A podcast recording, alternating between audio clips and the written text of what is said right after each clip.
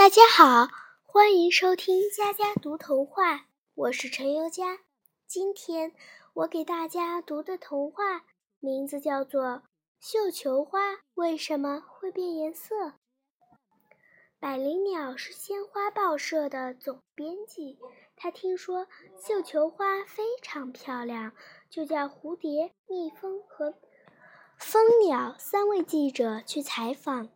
临行前，百灵鸟关照三位记者：“你们各自去采访，要拍几张照片回来。”蝴蝶动身最早，太阳刚出山，它就找到了一颗绣球花，红彤彤的绣球花像个大火球似的，仿佛要和太阳比美。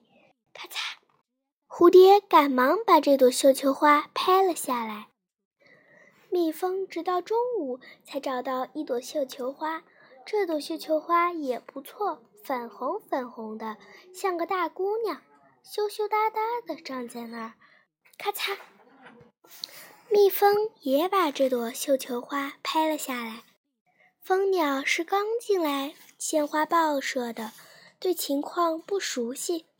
他在热心的小猕猴指引下，在太阳快落山的时候，终于找到了绣球花。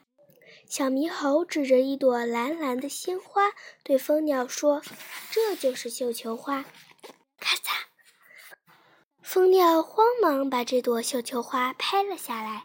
三位记者陆续回到报社，把自己拍摄的绣球花送给总编辑百灵鸟。